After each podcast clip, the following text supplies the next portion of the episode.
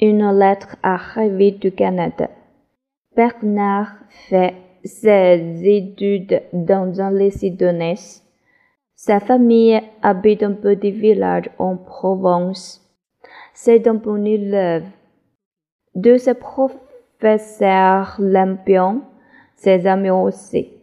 Un jour, il reçoit une lettre de son cousin Jane. Jane travaille à Québec au Canada. Mon cher Bernard, j'ai une bonne nouvelle pour toi. Tu sais, j'ai un travail maintenant. Depuis mars dernier, je travaille pour une grande société canadienne. Pourquoi ne pas venir me voir pendant tes vacances d'été au mois de juillet?